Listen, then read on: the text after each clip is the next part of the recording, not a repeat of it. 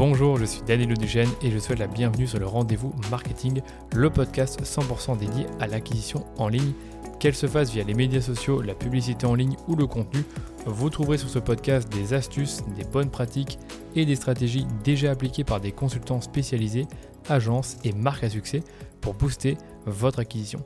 Et quant à moi, je me charge de tout dégrossir avec mes invités ou en solo afin que vous puissiez mettre en pratique ces conseils et ces stratégies dans votre business. Mais attention, dans le digital, ce qui était vrai aujourd'hui ne le sera peut-être plus demain, alors abonnez-vous à ce podcast pour rester constamment à jour. Ce podcast est rendu possible par DHS et Digital, l'agence Social Ads experte en publicité Facebook que j'ai lancée pour accompagner les marques, jeunes ou établies, à accélérer leur croissance. Pour y arriver, on a développé une approche de la publicité qui combine expertise des leviers Social Ads, expertise créa et conseils stratégiques pour l'e-commerce. Et si vous cherchez justement à diminuer vos coûts d'acquisition ou scaler vos campagnes, je vous donne rendez-vous sur dhsdigital.eu pour m'en dire plus sur votre business. Bon épisode. Au début de cette année, j'ai pris une demi-après-midi pour faire le point sur tous les clients qu'on a signés ces 18 derniers mois. Mon but, c'était vraiment de comprendre quels sont les canaux d'acquisition les plus intéressants pour recruter des clients en agence. Donc, je rappelle pour ceux qui ne me, me, connaissent pas encore bien que j'ai lancé une agence d'acquisition il y a 3 ans. On est dans un marché assez concurrentiel dans lequel tout le monde propose un peu la même chose au même prix. Ce qui rend l'acquisition de clients plus complexe que ça en a l'air. On peut faire du très bon travail, avoir une belle marque, avoir de la visibilité et pour autant ne pas attirer autant de clients qu'on le voudrait. Et ce constat m'oblige à revoir tous les six mois mes stratégies d'acquisition et de contenu pour maximiser le ROI en temps et en argent que je consacre à notre acquisition. Donc dans cet épisode, je vais vous dévoiler les canaux d'acquisition les plus intéressants pour nous, à la fois en termes de signature de contrat, de rétention et aussi en termes de génération de prospects qualifiés. Donc ils n'ont pas forcément signé un contrat de gestion de campagne. Après ça, je vous partagerai en toute transparence où est-ce que j'ai investi le plus mon temps par canal d'acquisition chaque semaine en 2022 et à quoi pourrait ressembler le temps consacré à mon acquisition cette année en 2023. Je vous avoue qu'avec ce podcast, je sors un tout petit peu de ma ligne éditoriale, donc je fais une petite exception sur les, les contenus que je publie habituellement le jeudi ou le vendredi pour autant, je pense que c'est toujours sympa de pouvoir documenter certains apprentissages que je fais en interne. Ça peut toujours vous servir. Et moi, je serai toujours très heureux d'avoir vos feedbacks par Instagram ou LinkedIn et d'en discuter avec vous. Donc voilà pour cette intro, je passe maintenant au cœur du sujet et je vais vous parler de notre acquisition sur les 18 derniers mois et voir avec vous quels ont été les canaux d'acquisition les plus intéressants euh, sur cette période.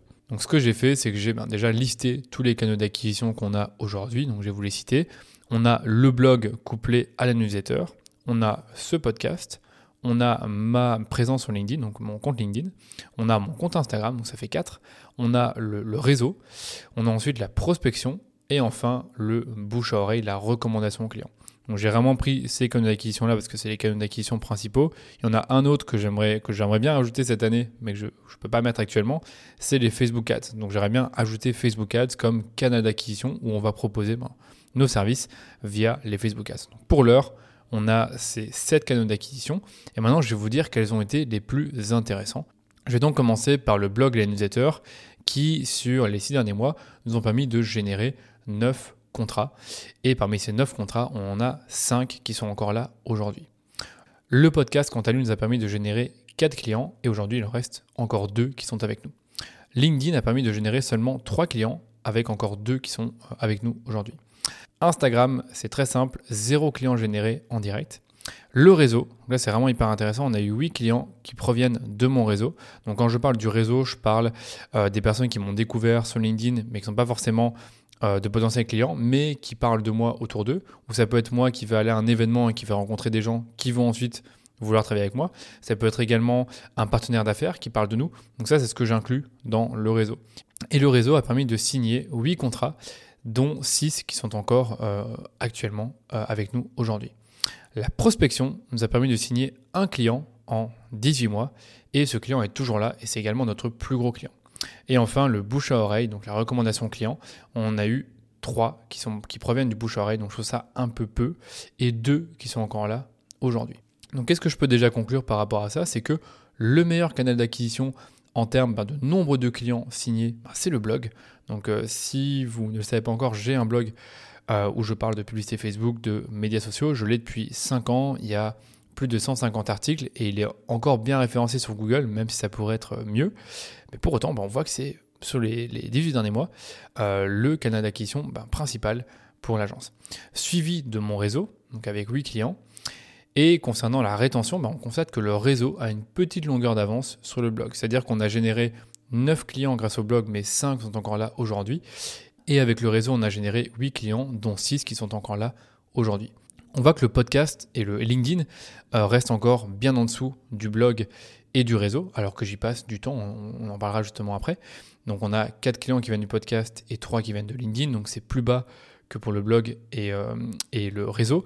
Par contre, ce que j'ai pu constater, c'est que les contrats qui proviennent euh, de ce podcast sont plus élevés que ceux qui proviennent du blog. Peut-être parce que j'en ai eu moins qu'avec le blog. Et ce que j'ai pu également constater, c'est que notre plus gros contrat aujourd'hui euh, provient de la prospection. Comme quoi, il ne faut pas non plus totalement abandonner cette stratégie.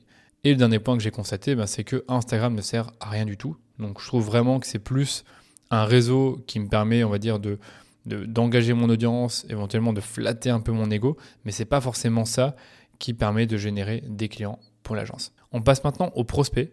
Et l'idée en fait de cette analyse, c'était de voir si on retrouve plus ou moins la même tendance au niveau de la performance des canaux d'acquisition selon qu'on regarde des, clients, donc, des contrats qu'on a signés, ou alors juste des prospects, donc qui n'ont pas forcément signé un contrat. Donc je reprends un peu euh, tous les, tous les différents postes. Donc on a le blog et la newsletter, donc on a permis, qui ont permis de générer 10 prospects qui sont qualifiés, donc qui étaient qualifiés pour nos services.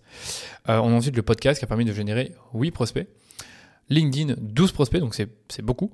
Instagram, 0 prospect, encore une fois. Le réseau, 18 prospects au total, euh, qualifiés encore une fois. La prospection, 2 prospects. Et le bouche à oreille, 6 prospects. Donc qu'est-ce que je peux constater différent en faisant cette analyse? Ben, que les prospects générés, mais qui n'ont pas forcément été closés en agence, en tout cas pour l'instant, sont les plus nombreux lorsqu'ils proviennent du réseau, de LinkedIn et ensuite du blog. Donc ça finalement, ça reste assez euh, proche de ce que j'ai pu constater en analysant les contrats signés. Ce que je constate également, c'est que bah, malgré tous les investissements qu'on a fait dans la prospection, donc ça vous ne pouvez pas forcément le savoir parce que j'en ai pas parlé, mais on a investi beaucoup d'argent et beaucoup de temps à lancer des campagnes de prospection, eh ben ça n'a jamais vraiment fonctionné. C'est-à-dire que ça génère peu de prospects, seulement deux, en plus du client qu'on a signé. Et euh, ce qui renforce vraiment ma croyance que le marché des agences est un marché d'inbound marketing et qu'on attire plutôt des clients par le contenu et que ben, le bouche à oreille ça aide beaucoup plutôt que d'aller les chercher avec la prospection. En tout cas, c'est une croyance que j'ai. C'est pas pour autant qu'on va abandonner la prospection, c'est juste de me dire, ok, la majorité de nos efforts doit passer par la création de contenu. Et enfin, je constate également que LinkedIn permet de générer beaucoup de prospects, mais finalement pas autant de clients que le réseau et le blog. Ce qui m'amène donc à vous parler du temps que moi je passe par canal chaque semaine pour voir finalement lesquels sont les plus rentables pour moi et l'agence. Donc maintenant, ce que je vais faire, c'est prendre chacun des canaux que je vous ai présentés et vous dire combien de temps je passe par semaine en moyenne à bosser là-dessus. Donc on va commencer par le blog et la newsletter. Donc en moyenne, ça me demande 4 heures de temps par semaine. Il faut savoir que ce chiffre, il est un peu biaisé parce que les trois premières années où j'ai commencé à bloguer, ben je, je, bloguais plus de 10 heures par semaine. Et là, je suis à 4 heures par semaine parce que la plupart du temps, ce que je fais, c'est que je mets à jour des articles et j'en publie peut-être un ou deux qui sont nouveaux sur l'année. Cette année, je compte en publier un peu plus, mais ce que je veux vous dire, c'est que le blog aujourd'hui, c'est plus quelque chose que je fais pour l'actualiser euh, et pour euh, revoir les articles existants ou les améliorer. Donc j'y passe 4 heures par semaine. Donc si, vous écoutez ce que j'ai dit précédemment, ben, le rapport temps-bénéfice est encore aujourd'hui très élevé pour le blog. C'est-à-dire que j'y passe pas tant de temps que ça. Et finalement, on a beaucoup de, bénéfices en termes de, prospects générés et de contrats signés grâce au blog. Le podcast maintenant, j'y passe 5 heures par semaine. Donc là, si on compare au blog, euh, le rapport temps-bénéfice, il est peu élevé pour le podcast, mais il l'est quand même plus que pour Instagram et la prospection, où les résultats sont plutôt mauvais, euh, comme vous le savez, et je vais aussi vous dire le temps que j'y passe. Par contre, malheureusement, le podcast, comme je vous le disais, le rapport temps-bénéfice est moins intéressant que pour le blog, le réseautage et LinkedIn, parce que vous allez voir, le réseautage et LinkedIn, j'y passe pas tant de temps que ça. Pour autant, je pense que le podcast, c'est le meilleur canal d'acquisition pour nous. Euh, parce que ça aide en fait à développer la marque, donc ma marque à moi et la marque DHS, et ça permet aussi de fidéliser mon audience. C'est-à-dire que généralement, on va me découvrir peut-être par mon blog, peut-être par LinkedIn, et on va commencer à écouter mon podcast pour voir ce que j'ai à raconter. Vous allez voir également les invités que je peux, que je peux avoir sur le podcast. Et tout ça fait que, au fur et à mesure du temps, vous allez écouter mon podcast et éventuellement me contacter pour bosser avec moi. Mais si je vous demande comment vous m'avez découvert, vous allez peut-être me dire, bah, tiens, je t'ai découvert pour la première fois grâce à LinkedIn ou grâce à ton blog. Donc je trouve quand même que miser autant de temps sur le podcast, c'est pas une mauvaise idée, en tout cas, je, le crois fermement que je ne perds pas mon temps en fait à faire ce podcast. LinkedIn, donc là j'y passe moins de temps, j'y passe 3 heures par semaine, donc là, là j'ai un en bénéfice assez élevé pour le podcast en termes de prospects générés, mais même en, termes de contrats signés. Mais ça reste beaucoup moins élevé que pour le réseautage. Et justement, bah, puisque j'en parle, le réseautage, je n'y passe que une à deux heures par semaine, donc c'est-à-dire faire des calls avec des potentiels partenaires ou des personnes avec qui j'ai envie de discuter, envoyer quelques messages sur LinkedIn, aller à un événement. Euh, les mises en relation, ça ne me demande pas trop de temps parce que je finis par avoir un petit réseau euh, de, prestataires et d'experts avec qui je bosse. Donc finalement, le réseautage ne me prend pas tant de temps que ça. Et finalement, ça a un rapport temps-bénéfice extrêmement élevé parce que, que ce soit en termes de prospects générés ou de contrats signés, bah, le réseautage, est tout en haut avec le blog. Il nous reste encore deux derniers euh, canaux, hein, parmi ceux que j'ai identifiés. Donc, on a la prospection et le bouche à oreille. Pour la prospection, moi, j'ai passé en moyenne une heure par semaine, en sachant qu'on était aidé par des prestataires. Voilà, c'est un peu difficile de vraiment évaluer le temps qu'on a passé au total, mais moi j'ai passé une heure par semaine, euh, mais j'ai dépensé, comme je vous disais, beaucoup d'argent et on a bah, consacré beaucoup de temps avec des prestataires à lancer des campagnes, mais qui n'ont pas vraiment aidé. Donc, je n'ai pas vraiment le noté parce que j'y passe très peu de temps. Et pour le bouche-oreille, c'est exactement la même chose. Le bouche-oreille, en fait, c'est de la recommandation qui provient de nos clients. Donc, c'est plutôt un service bah, qui est délivré par nous. Et plus il est de qualité, plus on est recommandé. Donc, sur le coup, j'interviens de moins en moins parce que je ne gère pas des comptes actuellement. Donc, je passe pas de temps là-dessus. Et donc, je vais pas le noter. Mais tout ça pour vous dire qu'en gros, ça reste assez intéressant euh, bah, de miser aussi sur le bouche-oreille en ayant une bonne qualité de service. Mais bon, c'est la base. Donc au total, je passe 16 heures à bah, soit créer du contenu, soit réseauter, soit faire un peu de prospection, soit 32% de mon temps sur une semaine de 50 heures. Donc je suis content de ces résultats. Petite parenthèse sur le podcast en cours, je m'adresse aux entreprises et aux e-commerçants qui font la publicité Facebook et investissent plusieurs milliers d'euros par mois sur la plateforme. Vous l'avez vu cette année, les coûts de la publicité Facebook, ils ont augmenté, la mise à jour d'iOS 14 a chamboulé la gestion de vos campagnes et vous avez probablement perdu en rentabilité. On a eu le même problème pour nos clients à l'agence et on a fini par trouver des solutions qui ont permis de récupérer des ROS parfois supérieurs à ceux que l'on observait en 2021. Pour savoir si elles sont applicables pour votre business, je vous invite à prendre rendez-vous avec moi pour un audit gratuit en passant par le lien suivant dhsdigital.eu/audit. Dans cet audit, on analyse minutieusement votre compte publicitaire sur base de 5 critères afin de déceler des opportunités de croissance sur vos campagnes. Encore une fois, rendez-vous sur dhsdigital.eu/audit pour me parler de votre projet. Retour à l'épisode en cours. Maintenant, comment est-ce que ça pourrait être mieux en 2023 Donc là, j'ai un peu réfléchi à une nouvelle allocation de mon temps bah, selon la performance par canal et ce que je pense et ce sur quoi je pense qu'il y a du potentiel. Donc je vais encore une fois reprendre chacun des canaux d'acquisition et vous dire un peu le temps que je vais y passer et pourquoi je vais faire ça. Donc pour le blog et la newsletter, je vais y passer maintenant 5 heures par semaine, donc je vais y passer un tout petit peu plus de temps et éventuellement engager quelqu'un pour mettre à jour les articles avec moi. Donc ça me permettrait moi de mon côté à me concentrer sur peut-être produire des nouveaux articles ou ajouter euh, des, euh, des paragraphes intéressants sur les articles existants afin d'avoir plus de trafic organique. Pour le podcast, je vais garder plus ou moins la même cadence, c'est-à-dire continuer à publier deux épisodes par semaine, et je sais que ça me, prend en moyenne 5 heures par semaine, donc ça ne bouge pas. Euh, je vais rajouter également YouTube, donc ça c'est tout nouveau, donc on va enfin se mettre sur YouTube, donc ça j'estime que ça me prendra 2 heures par semaine, parce qu'on va déléguer, enfin on va se faire aider par un prestataire pour le montage des vidéos. Et en fait, mon idée, c'est que tous les interviews que vous écoutez sur le podcast le lundi, eh bien, on va les mettre en vidéo sur YouTube. Et ce que je veux également qu'on puisse faire au fur et à mesure de l'année, quand je, quand je serai de plus en plus à l'aise à la caméra, c'est d'enregistrer ben, ce type d'épisode que je fais euh, en solo et de les publier également sur YouTube. Et en fait, l'idée, c'est de, de, maximiser le temps que je passe actuellement à faire ce contenu euh, qui est dédié au podcast pour également le publier sur YouTube. On passe maintenant à LinkedIn où là je vais continuer à passer 3 heures par semaine parce que je vois que c'est rentable. Je poste tous les jours donc n'hésitez pas à aller sur mon LinkedIn pour voir mes posts. Donc euh, voilà, je ne vais pas forcément changer mon organisation là-dessus peut-être éventuellement poster un peu moins mais faire des posts de meilleure qualité, mais ça c'est un peu toujours le même débat. Donc euh, voilà, je pense que je vais rester comme ça. Sur Instagram, je vais continuer à publier, même si vous le savez, je, le fais pour flatter mon ego et plus forcément pour, euh, euh, générer des prospects qualifiés pour l'agence. Donc je vais continuer à publier des réels et mon nouveau format que vous avez peut-être vu si vous me suivez sur Instagram qui s'appelle Dans ma tête, où je vous partage en toute transparence ben, ce que je m'écris à moi-même chaque semaine. Donc si vous n'avez pas encore été sur mon compte Instagram voir ce format, allez-y. Je trouve que c'est plutôt sympa et je vois que j'ai des bons retours depuis que j'ai commencé à le faire.